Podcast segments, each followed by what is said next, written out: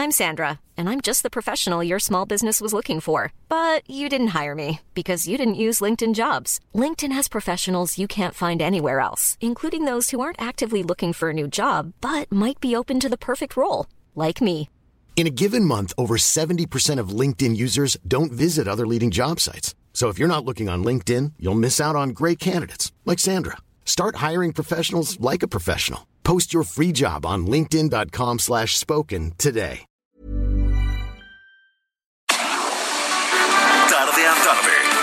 Necesitas saber de forma ligera, con un tono accesible. Solórzano, el referente informativo.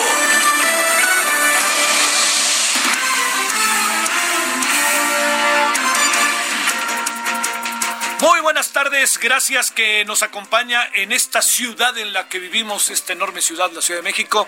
Está lloviendo en algunas zonas más, en otras zonas menos, pero está lloviendo para que los que nos siguen en el 98.5 de FM aquí en la Ciudad de México lo tomen en consideración. Ay, al otro me da hipo. Bueno, oiga, este, primero déjeme decirle que eh, yo le voy a confesar algo. A mí hay ciudades que me gustan ¿No le, ¿No le pasa a usted? Sé que ahorita hablar de ello puede resultar medio banal, pero no. A mí me gusta mucho Monterrey. Eh, además ha crecido de manera muy interesante y superó un momento verdaderamente brusco, no del todo, porque el tema de la violencia acompaña al país. Pero recordemos lo que pasó hace algunos años, cómo se paraban en las esquinas, quitaban las llaves y entonces hacían pues cerraban las calles, este, hubo balaceras, hubo cosas muy fuertes. En el TEC, que ahí sí que duele, y mucho, pasaron cosas. Pero ahí va, ahí va, va saliendo, va saliendo, va saliendo. Y hoy está en una etapa muy interesante, de la mano, como pasa con muchas ciudades en el mundo, México no es la excepción, de la mano de la llamada sociedad civil, aunque no les guste de repente el nombre. Entiendo que tiene muchas explicaciones eso de la sociedad civil, pero le diría, pues de mano de los ciudadanos, si quiere usted. Vamos a verlo de otra manera, no son sinónimos como tal, pero de mano de los ciudadanos. Entonces, eh, eh, digamos, a mí me, me gusta mucho que les guste tanto el fútbol, esos partidos Tigres contra la pandilla, no sabe cómo los he llegado a gozar por televisión y estando presente eh, el fútbol americano, eh, su, oferta cultural es cada vez más alta, que eso hace que una ciudad pensada de empresarios, industrial, etcétera, pum, ya se le metió esta parte social, esta parte cultural, que es muy los restaurantes, hay unos restaurantes ahí que ya quisieran muchas ciudades del mundo tener. Eh, tiene muchas cuestiones que no funcionan. Se ha crecido mucho la ciudad, hay zonas de pobreza, hay cosas que no, no funcionan, pero pues está la batalla cotidiana, ¿no? Si no, ¿para qué le entramos? Entonces, tener la posibilidad de estar ahí en Monterrey, a través de la estación, abre espacios padrísimos a la interlocución, antes que nada, a escuchar el mundo intelectual, académico, universitario, social, cultural, eh, de, las, de los ciudadanos, de las llamadas organizaciones de, la de las ONGs, ¿no? Organizaciones de la sociedad de la sociedad civil y eso pues este yo estando aquí lo agradezco y les mando un gran saludo. Han de decir, ¿a qué se debe todo este rollo que se tiró este cuate? Pues a que desde hoy estamos en Monterrey. Y eso no es cualquier cosa. Y estamos en Monterrey y en FM. Así que, amigos regios y amigas regias, que tengo varios, lo agradezco. Ahí les mandamos un gran saludo. Espero que nos escuchen diariamente entre las 17 y las 18 horas. Bueno, toda, toda la, toda, como dicen ahora, la parrilla, programa, yo me acuerdo que antes se llamaba programación, pero le dicen parrilla, pues parrilla será. Este, y hablando de los regios, hablar de parrilla, pues eso sí va en serio, ¿no? Ahí sí le diría, para parrillas en serio, las de Monterrey. Parrilladas más bien. Bueno, este 90.1 FM, Monterrey, Heraldo Radio, gracias, Heraldo Media Group, este, y además con esto se abre un espacio atractivísimo, ¿eh? déjeme decirle, ¿sabe por qué? Porque eh, con esto, Heraldo Radio, ya cada vez llegamos a más ciudades del país, dentro y fuera del país, y eso, pues perdóneme, pero pues, ahora viene el reto de nosotros, ¿no? O sea, ahora sí que uno pone la mesa eh, para comer y ahora, pues a ver si tenemos la capacidad de hacer buena comida, ¿no? Y que usted nos crea, que usted esté con nosotros, este, más allá de filias y fobias. Es difícil de repente apartar la pasión, pero más allá de filias y fobias, yo le diría, este, eh, ojalá esté acompañándonos. Hemos estado en otros momentos allá en Monterrey, en estaciones de radio, en fin, pero bueno, ojalá, ojalá, ojalá nos acompañe. Bueno, aquí estamos agradeciéndole y eh, a ver, vamos a plantear una serie de asuntos iniciales antes de, entrarle a los temas del día. Hay cosas interesantes, ¿eh? Ya le voy a, a contar algo de, de, lo, de lo que tenemos. Por lo pronto, lo que sí tenemos este día, le voy a decir, es eh, la posibilidad de, eh, de entender, revisar y ver que el periodo extraordinario no va a haber. No va a haber, pero como dice por ahí, por lo pronto. Fíjense nada más qué buena jugada se ha aventado el, el Morena. No se enojen los de Morena, pero pues era el mismo método que utilizaban otros que antes gobernaban, ¿no? En este caso, la tablita de salvación resultó ser el afamado vocero, el mismísimo señor Hugo López Gatel, que acabó diciendo Hugo López Gatel, yo no haría un periodo extraordinario durante dos semanas y este y ya después veremos como les iban a decir que no, no consiguieron a ese a ese personaje, ella o él, que pudiera votar para que tuvieran mayoría y se declarara periodo extraordinario, dijeron, ¿cómo le hacemos? Pues vamos a buscarle por otro lado. Y entonces el señor López Gatel, no estoy diciendo que se ha prestado a ellos, simplemente él dio un diagnóstico y pues ahora sí que lo salvó la campana. No iba a haber periodo extraordinario, entonces López Gatel, gracias por los favores recibidos, pero el asunto está en que no quiere decir que esto ya dijeron ahí nos vemos Quiere decir que en dos semanas lo discutirán. Pero de que se salvaron, pues se salvaron a que les dijeran que no, ¿eh? Pero yo entiendo todo lo que hay detrás de esto y lo que se dice, mejor ya ni, ya ni nos metemos tan a detalle, pero bueno, por lo pronto, por si usted andaba muy atento, atenta, así va a haber periodo extraordinario, no lo va a haber, porque en dos semanas nadie se mueve. Segundo, el asunto de eh, la famosa curva si se está achatando o no se está achatando, no hay indicios de que se esté achatando, no hay indicios de que se esté amansando el, coronavirus. Eh, de esto creo que podríamos hablar como en una semana y media. Ahí podremos tener muchos elementos de si ya se está este, achatando la, la, la curva, que entre en un terreno en donde el número de contagios y el número de personas fallecidas sea menor al día siguiente. Y eso, eso puede pasar, ¿eh? pero no necesariamente es una tendencia. La tendencia se marca cuando ya se vuelve regular porque chicos sustote en Nueva York pensaron que ya habían pasado y uno o dos días y al tercer día vámonos otra vez. En España, vámonos otra vez. Si fíjese, en España han dejado salir a, a los niños los sábados y los domingos con sus papás solo un rato, en fin. Y bueno, en esto queda mucho la conciencia ciudadana y la información que sea recibida por la, por la, por la ciudadanía. Hay algo que nada más este, para, para cerrar e irnos con la, el resumen informativo, algo que me parece que es eh, verdaderamente importante este, detenerse. El discurso de gobierno debe de mantenerse un poco, si usted me permite, con enorme, enorme, enorme atención, eh, bajo algo que se olvida. Los ciudadanos interpretan a los gobernantes. Si el presidente dice, estamos amansando al coronavirus, piense usted qué piensa la ciudadanía o cómo interpretamos todos esto. Si nos dicen, eh, este, no hay saturación en los hospitales, ¿qué es lo que se piensa? Si nos dicen, este, bueno, vamos a dejar abierto esto. ¿Cómo lo interpreta la ciudadanía? Cuando le digo cómo lo interpreta, lo interpretamos, la verdad, la verdad, a nuestro gusto. Entonces, entre menos interpretaciones pueda tener la ciudadanía y más precisión, lo que puede acabar sucediendo es que las cosas eh, acaben entrando en un terreno de mayor, yo le diría, vigilancia ciudadana hacia los acontecimientos. Pero si a mí me dicen, este, bueno, ya estamos pensando cómo salir de aquí, pues uno dice, pues quiere decir que ya lo controlaron. No, no, no, no. Yo creo que hay que seguir siendo muy férreos en esto, muy precisos en la información. Yo creo que eh, no podemos estar como con dos discursos.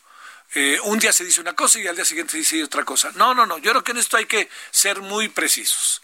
Entonces, eh, era, ¿verdad? A mí me parecía imprudente, más allá de todo, que se reunían los senadores cuando nos están diciendo que la semana que entra es la peor semana, ¿no? O sea, uno dice, bueno, pues ¿en qué, en qué país vivimos, no? Pero lo que tampoco se puede poner en la mesa es, estamos achatando la curva, porque no hay elementos para saberlo. Estamos amansando al coronavirus, no hay elementos para saberlo. Entonces, ahorita no hay elementos simplemente para certificarlo. Entonces, yo sería de la idea, salvo su mejor opinión, que hay que ser severos. En esto no hay que darle mucha vuelta, no le jueguen a que la gente interprete, traten de darle información precisa. Señor presidente, lo que usted dice tiene mucho más trascendencia de la que se imagina. Habrá gente que sepa interpretarlo de una manera o de otra manera, pero si usted dice ya estamos controlando esto, piense que puede pensar la gente. Esa gente que lo encuentra usted como este gran referente respecto a su accionar, aunque no es verbo, a, su movilidad en lo privado y en lo público cuando oye ciertas cosas que usted dice. Así que bueno, pensemos todo eso y por lo pronto, pues el no hay periodo extraordinario, sensatamente, pero les salvó la campana porque no lo iban a conseguir. Según la información que teníamos, no lo iban a conseguir. Y además, si iba a haber un voto menos, porque resulta que el señor este, Miguel Ángel Osorio Chong, pues tiene coronavirus, entonces no iba a ir a votar, ¿no? Entonces, pues a quién iban a buscar. No voy a decir que buscaban uno a otro, como se busca, como lo hizo el PAN, como hoy recordaba Pascal Beltrán, me acuerdo muy bien porque yo estaba ahí, cuando se fue a hacer pipí el señor Francisco José Pauli para no votar, ¿no? ¿Se acuerda? Bueno, bueno, pues aquí andamos agradeciéndole profundamente que nos acompañe. De nuevo, muchos saludos, regios, regias, que allá está Monterrey, que en verdad, eh, tierra interesante. Es una tierra también ahí en el Parque Fundidora. Qué parque para correr, ¿eh? Híjole, ese sí que es un buen parque para correr, la verdad. Bueno, y el estadio del, de la pandilla. Fíjese que yo, yo, yo entendía al equipo de Monterrey, ahora que le dicen rayados, etcétera, cuando yo era chico en los 60, recuerdo, era la pandilla del Monterrey. Y me parecía tan bonito ese, ese sobrenombre, la pandilla, ¿no? Suena padrísimo y más en el fútbol.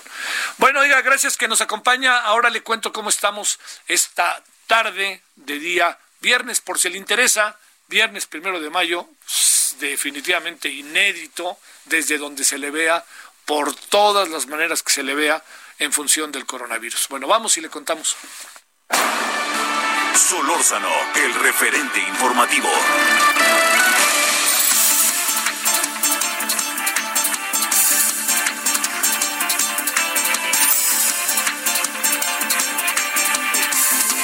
Andamos agradeciéndole que nos acompañe. A ver, va la información contándole que el momento cumbre de la pandemia en nuestro país va a llegar el 6 de mayo. ¿Qué día es? El martes, ¿no? Creo. Es el, porque es este 1, 2, 3, 4, 5, el miércoles, miércoles 6 de mayo. Después de esta fecha, los casos, ojo, podrían, no van a bajar, podrían, hay una diferencia en el uso del lenguaje, empezar a bajar. Si todos nos quedamos en casa, podríamos bajar esta curva, dice el señor afamado López Gatel. En México se registran 19.224 contagios en todo el país. Perdón. Mientras que el número de fallecidos, 1.859. Todo yo de acuerdo con el último, perdón, reporte de la... Me quiere dar hipo, ¿eh? Y créame que ni siquiera una chela nos hemos echado.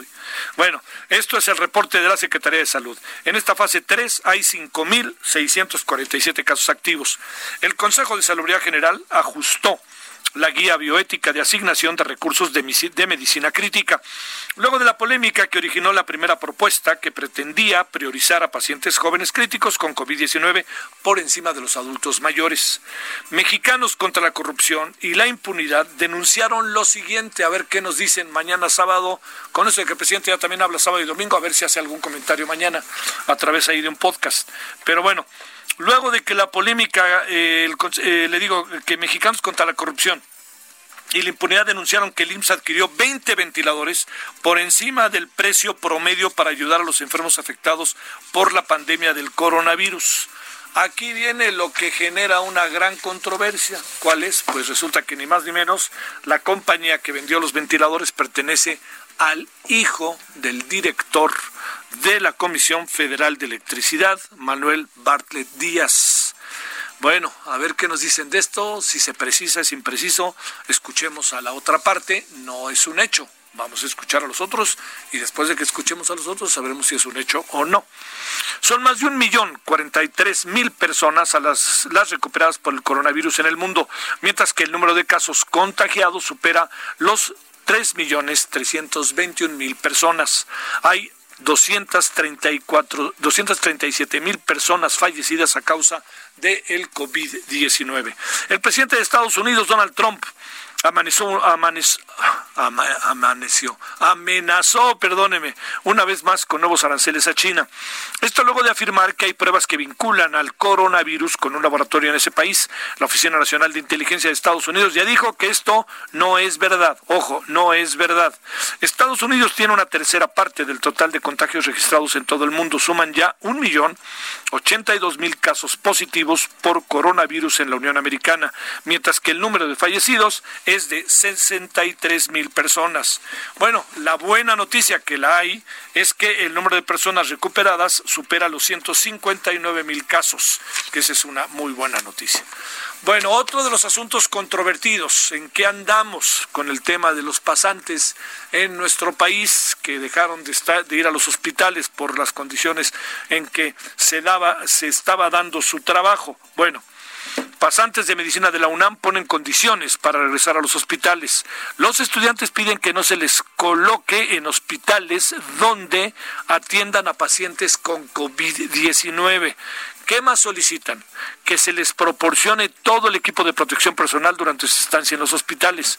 De cumplir con sus peticiones, los pasantes de medicina regresarán a las clínicas este mismo lunes es muy importante, como sabemos, lo que pasa en la UNAM, lo que pasa en el POLI, lo que pasa en algunas universidades del país, ¿no? Porque se vuelven el referente, se vuelven el foco. Si ellos lo hacen, lo pueden empezar a hacer otros. Entonces, si lo hacen, es que hay condiciones para hacerlo.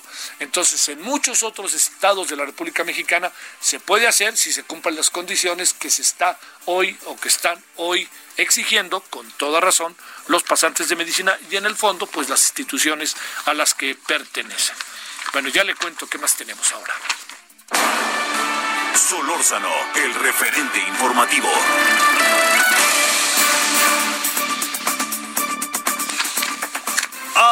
A las 17 con 18 en la hora del centro, eh, pues en verdad nos da mucho gusto, siempre nos da mucho gusto eh, tener la oportunidad de conversar con Mauricio Morino, doctor en Ciencia Política y Sociología por la Universidad Complutense de Madrid, profesor en el Colegio de México, profesor investigador allá en el CIDE, escribe todos los lunes allá en el periódico Universal y encabeza nosotros, nosotras, allá una organización que cada vez crece, crece. Querido Mauricio, como siempre es un enorme gusto saludarte, ¿cómo estás? Pues eh, eh ¿Cómo estaré, Javier? Contento de saludarte. Gracias, ma. Ahí dejémoslo, ahí dejémoslo. Oye, Mauricio, decía yo que este ahora sí que gracias al afamado este vocero, este pues ya no hubo por lo pronto periodo extraordinario porque se perfilaba que no iba a haber. A ver, ¿cómo ves las cosas? Pues enredadas, ya te digo. Sí, sí. Hay este una enorme cantidad de de preocupaciones acumuladas que son derivadas de la pandemia y de la crisis ah, económica asociada a la pandemia. Hay, sin embargo, detrás de todo esto otras preocupaciones, especialmente de orden político, y vinculadas con las decisiones que hasta ahora ha venido tomando el gobierno de la República, que ya está muy difícil atribuirle solamente a la pandemia. Sí. Este, que son ya decisiones de, de proceso, de, de poder que a todas luces el presidente está tomando pues para hacer avanzar su propia idea de, de lo que debe ser el país. Y eso está polarizando mucho y está creando un conflicto que a mi juicio está siendo innecesario, la verdad. Oye, este Mauricio, eh, ayer hablábamos con el doctor Valadez y con Pedro Salazar y nos, nos ponían en la mesa este argumentos auténticamente de peso que me preocupa enormemente que no se hayan podido ver desde la presidencia que fue quien manda este documento. Sí, lo que ha causado mayor controversia y que he leído yo también eh, los textos publicados por Diego Valadez, por, por Pedro Salazar, pero además por otros este, estudiosos del derecho. Recientemente publicaron en el Universal Javier varios autores, incluyendo a Sergio López Ayón, por ejemplo, a Javier Martín, Pedro Salazar mismo. Ah, hay varios autores que han estado alertando sobre las medidas especialmente derivadas del famoso decreto de austeridad que emitió el presidente y también de la iniciativa de ley que tanta polémica ha causado. Estos decretos ya de suyo eh, como han observado todos estos abogados, son efectivamente preocupantes porque no corresponden con las eh, pues con el equilibrio de poderes por un lado y no corresponden tampoco con las eh, con el escrúpulo digamos con el que un jefe de estado tendría que conducirse especialmente en una situación de emergencia como la que estamos viviendo.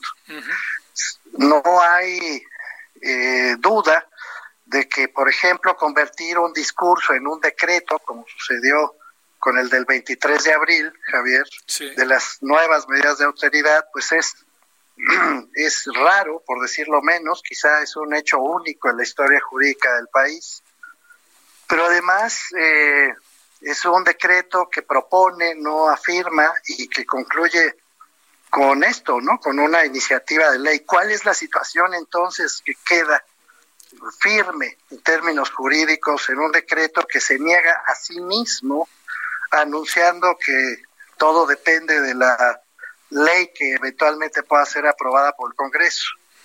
Entonces, con toda razón, yo comparto la preocupación de estos abogados por, insisto, por la falta de cuidado jurídico con la que se ha venido conduciendo el gobierno federal.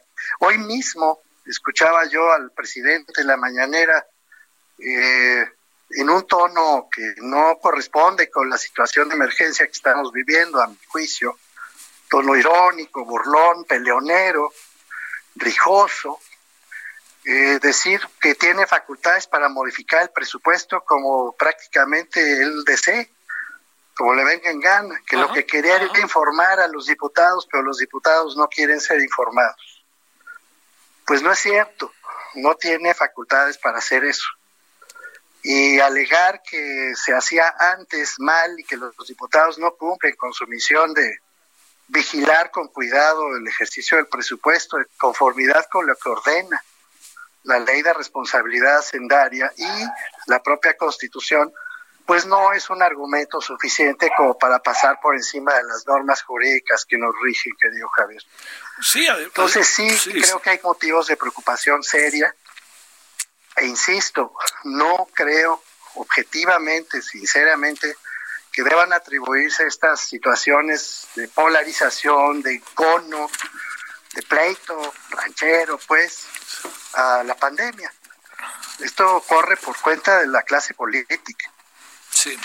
Oye, y hijo, también ahí hay, se parte de una afirmación que varias veces hace el presidente cuando dice, este, antes se hacía así y así y así. Pues yo diría, pues es que por eso lo elegimos, para que se haga de otra manera, ¿no? Pues sí, ¿no? A ver, él dice hoy dos cosas muy delicadas, ¿no? Antes lo hacían así, así que yo lo voy a seguir haciendo así. Eso anuncia, claro, de hecho. Sí, claro. Y luego dice, bueno, si los diputados no hacen su labor, pues allá ellos, ¿no? Tiene razón, pero creo que viniendo de un jefe de Estado, pues suena por lo menos a provocación, ¿no? Al final incluso cierra el párrafo diciendo, bueno, hasta ahora no, no tengo una posición, una oposición, digamos que valga la pena respetar, porque no es tan, tan fuerte, ¿no? Como, como invitando a que se forme una posición potente para ver si ya, si ya empieza a hacerle caso.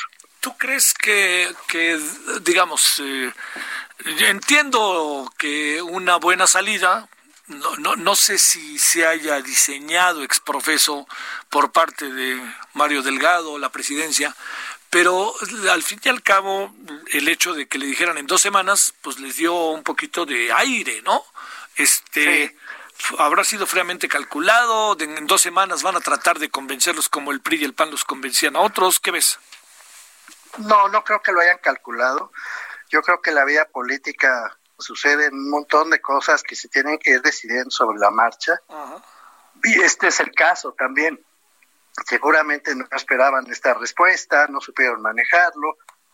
Tampoco vieron venir, ahí sí creo que fue un error de cálculo político que se agotaba el periodo ordinario y tenían que entrar con la comisión permanente del Congreso, que no es lo mismo. En fin, yo creo que que les falló el cálculo del tiempo, pero no del contenido. Yo sí creo, Javier, yo creo que ya hay que decirlo, ¿no? Con serenidad, con objetividad. Yo sí creo que el presidente quiere la polarización del país, que sí la busca, que es parte de su diseño político, que se siente cómodo con esa polarización para saber nítidamente quién está de su lado y quién no está de su lado y que está propiciando en sus discursos, en sus decisiones, en su visión del mundo, un día sí y otro también, esa polarización. Yo, yo ya lo creo así. A ver. No, no tengo ya de hecho ninguna duda, Javier. Es una estrategia del gobierno mexicano actual polarizar al país para marcar un antes y un después. Para el presidente no hay duda de que sus decisiones son las correctas, que va en buena ruta, que está rompiendo con el pasado que no le gusta. Si en el camino se carga cosas que son valiosas, pues ni modo.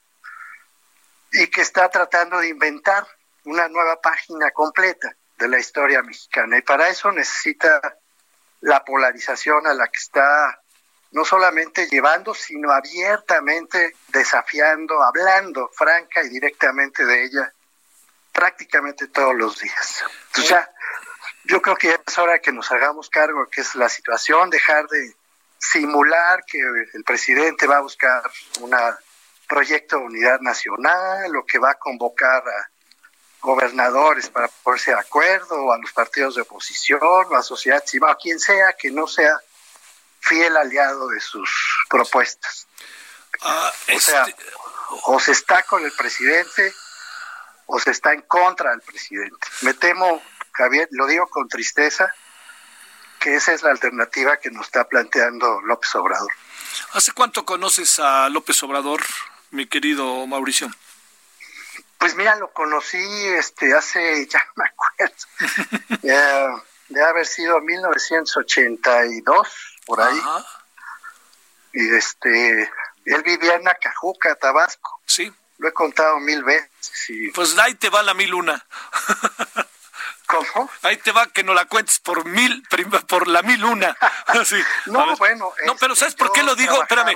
Oye, Mauricio, ¿sabes por, ¿sabes por qué lo digo? El maestro ah. González Pedrero, Javier. Sí, claro. No te digo que te lo decía Mauricio porque pues porque eres un, digamos, hay muchos que tuvimos oportunidad de conocerlo de muchos años, algunos mantuvieron relación, otros no, en fin, pero en tu caso, pues yo sé que incluso hicieron cosas juntos, ¿no? Pues trabajamos en aquellos años en bajo la misma dirección del maestro González Pedrero, que yo estoy seguro que el presidente Andrés Manuel Obrador lo reconoce, igual que yo, como uno de sus grandes maestros, ¿no? Sí, sí, sí. Este, para mí don Enrique fue no solo uno de mis grandes maestros, sigue siéndolo, afortunadamente sigue con nosotros, sigo hablando con él de vez en vez, lo sigo saludando, le tengo un enorme cariño al maestro González Pedrero. Yo me fui, bueno, trabajaba ya con él y con Julieta Campos en aquellos años. Yo fui asistente de la revista de la Universidad de México. Mira. Muy chamaquito, cuando Julieta Campos era la directora de la revista. Y luego, pues asistía yo al maestro González Pedrero en la universidad, era yo su. Le llamaban adjunto pomposamente, ¿no? Claro. La verdad es que cargaba uno los libros y de repente te hacías cargo de una o dos clases. Sí, o, pasabas lista. ¿Eh? Pasabas lista, digo. sí, pasabas la lista.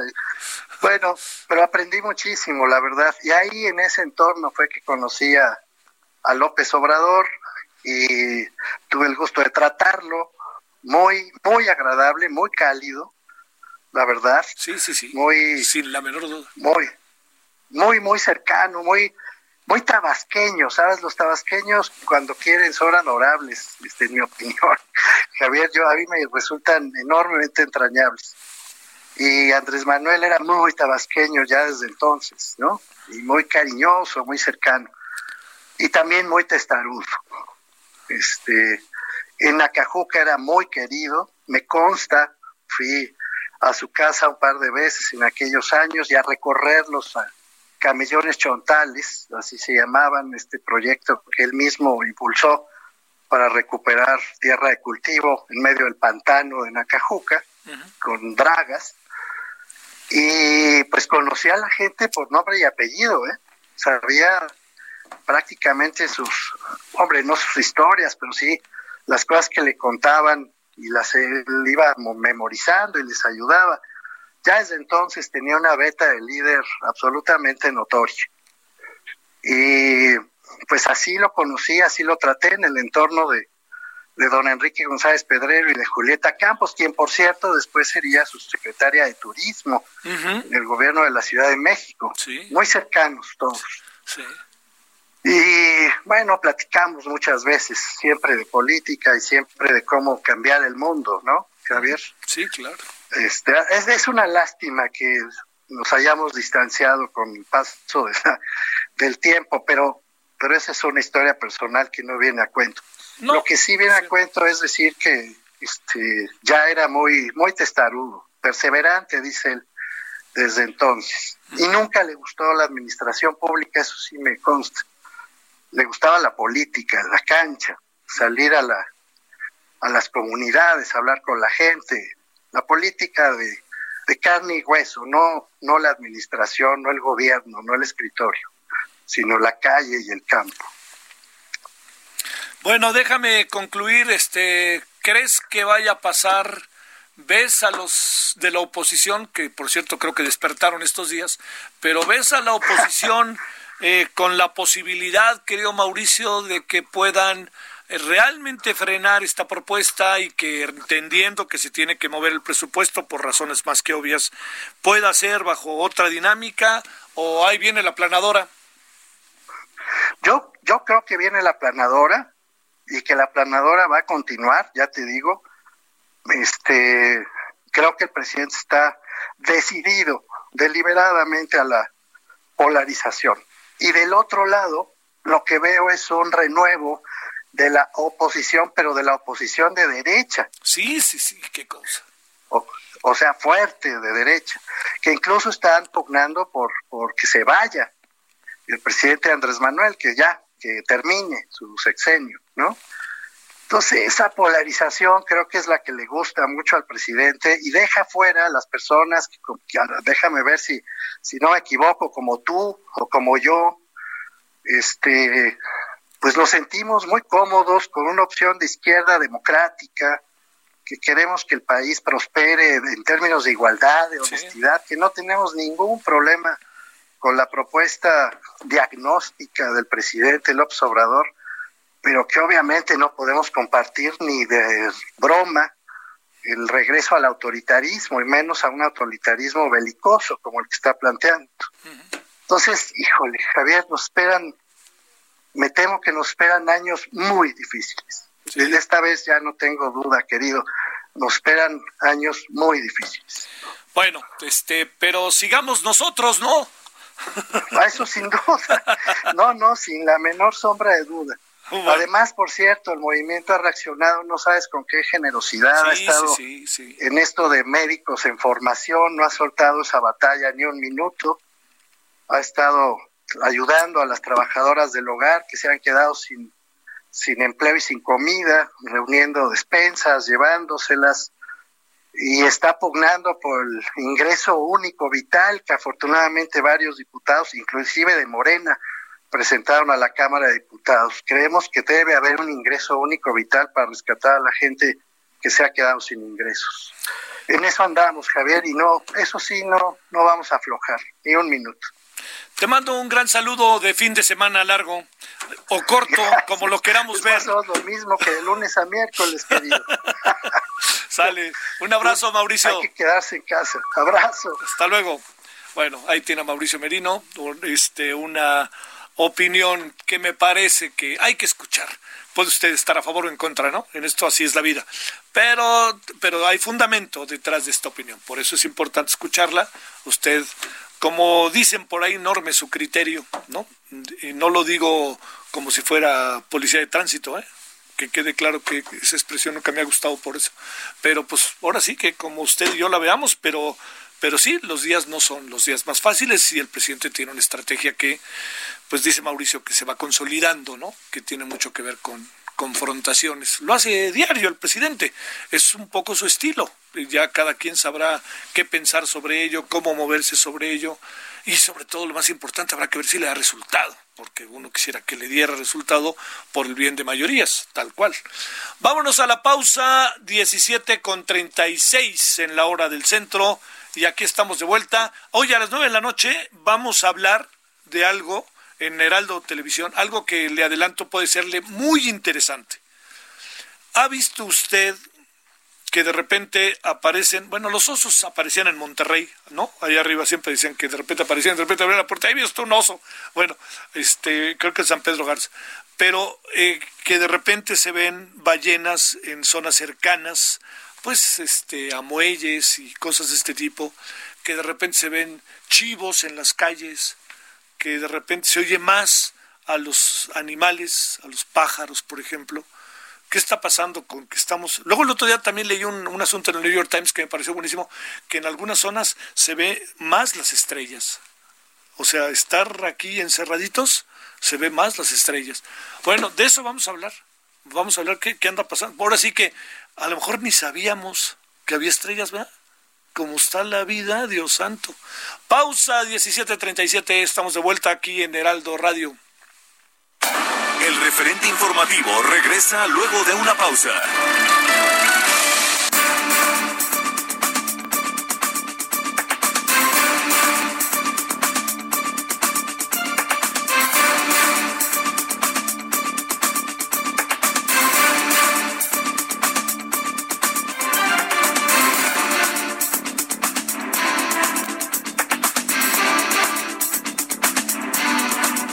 A las 17 con 42 en la hora del centro.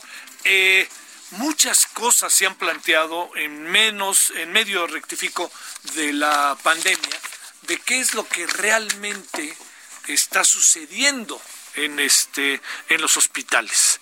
Eh, yo le diría que qué mejor que estar los que están en la primera línea de batalla, ¿no? Auténticamente, la primera línea de batalla. Y esa primera línea de batalla, pues qué, son los doctores, son los internistas, pues, son los camilleros, enfermeros, todo lo que usted y yo ya sabemos que, está ahí por nuestras experiencias en otras ocasiones. Eh, le quiero agradecer al doctor Fernando Vidal Martínez, médico internista cardiólogo del Instituto Nacional de Enfermedades Respiratorias del INER. Doctor, gracias que tomas la llamada. ¿Cómo has estado? Muy bien, muchísimas gracias Javier por la invitación y aquí a tus órdenes. Eh, créeme que te pregunto cómo has estado, ¿eh? ¿Cómo has ah. estado, eh? ¿Cómo va todo, doctor? ¿Qué alcanzas a ver? Pues yo creo que ante esta pandemia tan importante del coronavirus, estamos viviendo una gran situación a nivel hospitalario. Sí. Yo creo que muchas situaciones se van a complementar en un futuro para poder aprender mucho en las futuras pandemias. Pensamos que habíamos creído haber aprendido mucho de la influenza pero realmente esta pandemia nos está superando en una cuestión no solo de aprendizaje, sino también en el contexto de lo que estamos viviendo en los hospitales. Posiblemente lo que estamos enfrente de, de la batalla, de la guerra, ¿Sí? estamos viviendo realmente lo que es, no lo que a lo mejor pueda saberse a través de los medios de información en un momento dado. Ajá.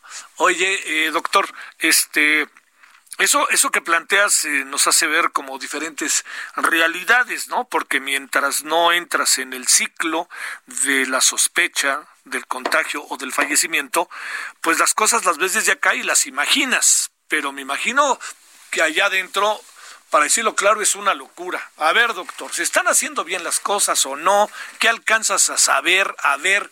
Y más estando en una, en un, este, en el INER, que en opinión tu servidor, porque lo conozco un poco, pues es realmente de esas instituciones verdaderamente importantes, significativas, útiles, productivas, profesionales de este país. Sí, yo creo que el punto importante, lo que tú estás comentando, es que estamos posiblemente en el principal centro COVID, el Instituto Nacional de Enfermedades Respiratorias. Realmente lo que estamos viviendo desde el punto de vista de la pandemia es algo que hay que tener mucho en consideración. Yo creo que tuvimos que haber aprendido mucho de los alemanes, los italianos, los españoles y los franceses. Y que hubiéramos traído a esa gente que está viviendo y que ya vivió la pandemia para que nosotros a través de ellos pudiéramos hacer las cosas semejante a ellos. Sí. Posiblemente somos un país diferente, tenemos etnias, tenemos un concepto diferente.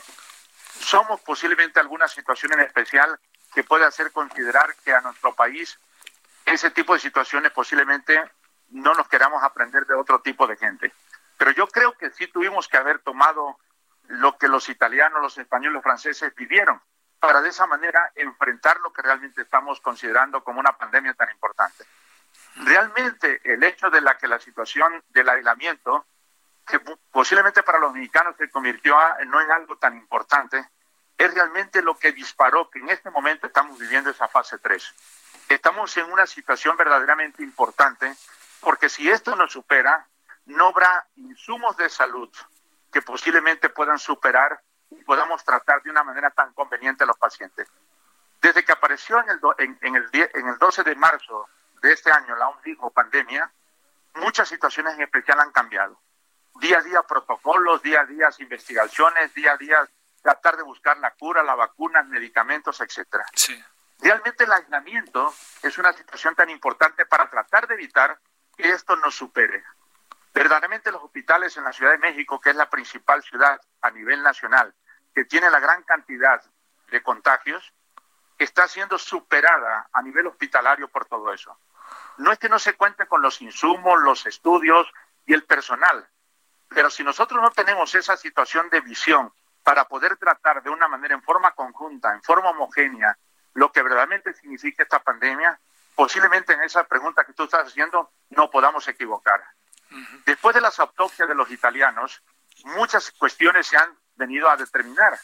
Tú bien sabes que las redes sociales influyeron mucho para saber si realmente estábamos tratando bien los médicos al coronavirus.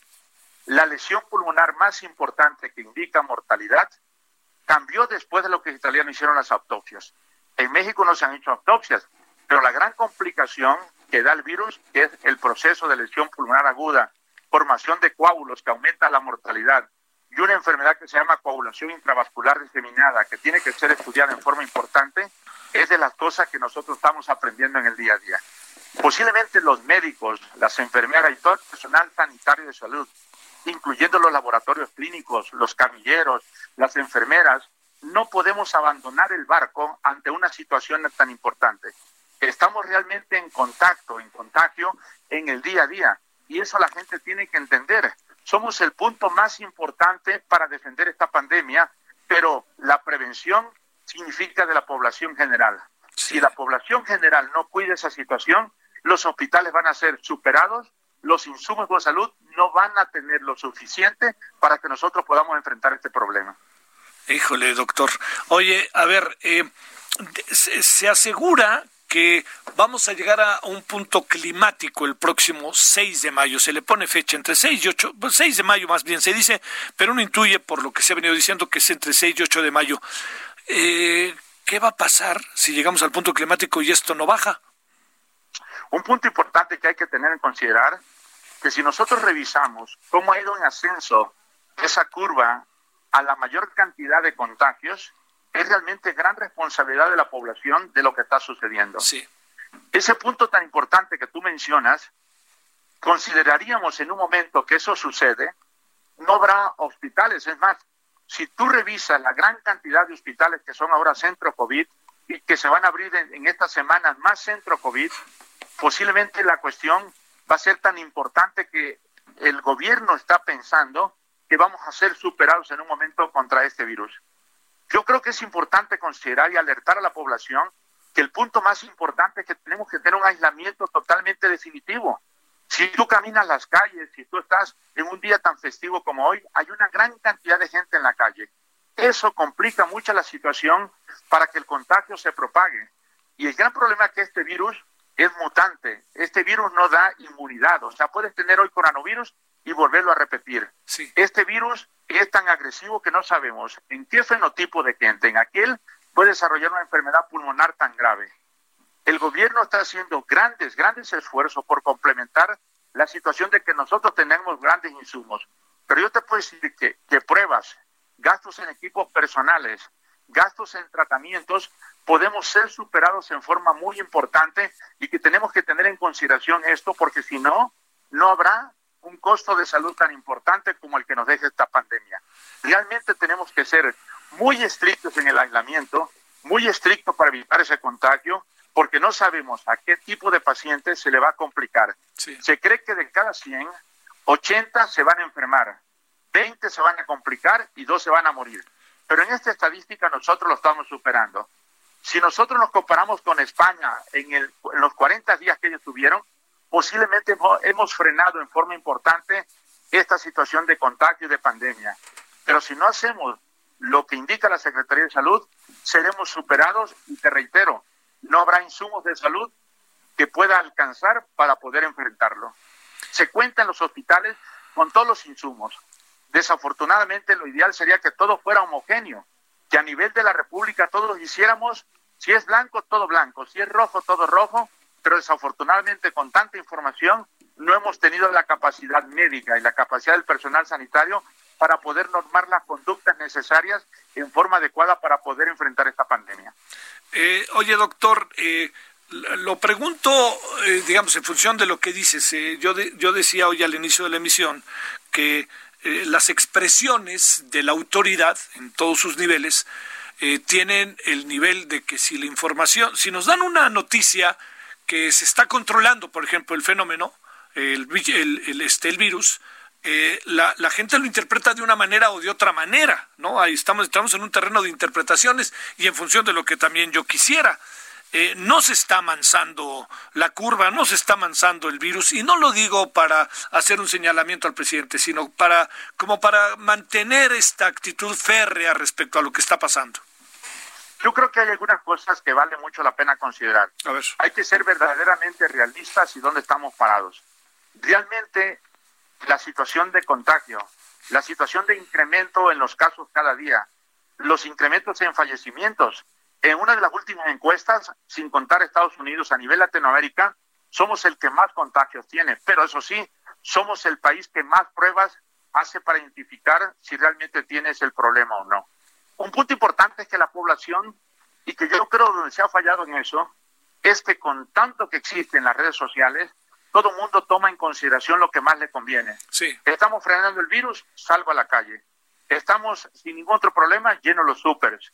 Festejo el Día del Niño, espero el Día de la Madre para que las cosas cambien totalmente. Yo creo que la población tiene que entender, y eso depende mucho de la Secretaría de Salud y depende mucho del gobierno, tratar de influir en que no estamos en una situación de ya control, estamos en una situación de muy alto riesgo y que si esto nos sobrepasa, y la fase 3 llega a una fase mayor de fase 4, los hospitales van a ser totalmente superados. Ya nada más por estadística te digo que a nivel de la Ciudad de México, muchos de los hospitales, el INER, muchos hospitales como cardiología, muchos hospitales como el GEA González, como nutrición, están empezando a ser sobresaturados. De las cosas más importantes que se tiene por todo lo que ha circulado en las redes es el hecho que el personal sanitario, el que está enfrentando realmente la guerra, está siendo agredido por una población cuando deben de entender que no somos esa parte que nosotros nos exponemos en gran cantidad en el día a día a ese problema del coronavirus y que podemos ser contagiados y no había personal sanitario que los atienda. Yo creo que necesitamos, en una situación de población, de redes, de comunicación, de personal sanitario, de gobierno, ser totalmente homogéneos y frontales en la lucha contra este problema. Si no, cada quien va a jalar por donde quiera y las cosas pueden ser totalmente diferentes. En el INER, ¿cómo están? Realmente el hospital está sobresaturado. Obviamente, si tú dices, yo tengo coronavirus y tengo una complicación, ¿a dónde acudirías? Al INER. Al principal centro COVID. Pues Al INER, por supuesto. No habría ni vuelta de hoja, pero el INER el día de ayer acaba de ser sobresaturado. Tiene todos los insumos, se hacen una gran cantidad de pruebas. El laboratorio clínico está altamente completo para poder afrontar la situación de mejores diagnósticos, de mejores tratamientos, pero eso no implica, estamos hablando de una cantidad de camas que ha sido superada y que obviamente si no volvemos alrededor, las cosas van a ser totalmente diferentes. Verdaderamente nosotros como Instituto COVID estamos siendo superados en el número de casos, no por la cuestión de insumos, sino en el número de casos. Sí. Doctor, te mando un gran saludo hasta solidario, si me lo permites, agradecido como parte de este país por lo que andan haciendo. Gracias, doctor. Yo quisiera nada más, si me tienes un segundo, agradecer a toda la comunidad médica, agradecer a todo aquel personal sanitario, así como a la gente del laboratorio clínico que día a día en la toma de muestras juega un papel importante para enfrentarse y que es de gran apoyo al médico, de que podamos, junto con la población general, ponernos de acuerdo para enfrentar esto. Que la población ponga ese aislamiento, ese, evitar el contagio para que no se llenen los hospitales. Y nosotros como médicos dar lo mejor de nosotros para enfrentar esta gran pandemia. Y que junto con el gobierno podamos poder determinar que esto no se complique porque la secuela, no solo económica, sino de salud, será importante. Y que obviamente en unos años futuros aprendamos mucho de ellos para poder controlar esta gran pandemia. Yo te agradezco el detalle de la entrevista. Gracias, doctor. Cuídate.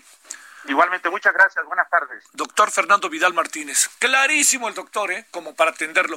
Ya nos vamos. Nos vemos a las nueve de la noche, 21 horas en hora del centro. Gracias. Saludos hasta Monterrey. Tenga buena tarde. Sigamos juntos pero distantes. Adiós. Hasta aquí, Solórzano, el referente informativo.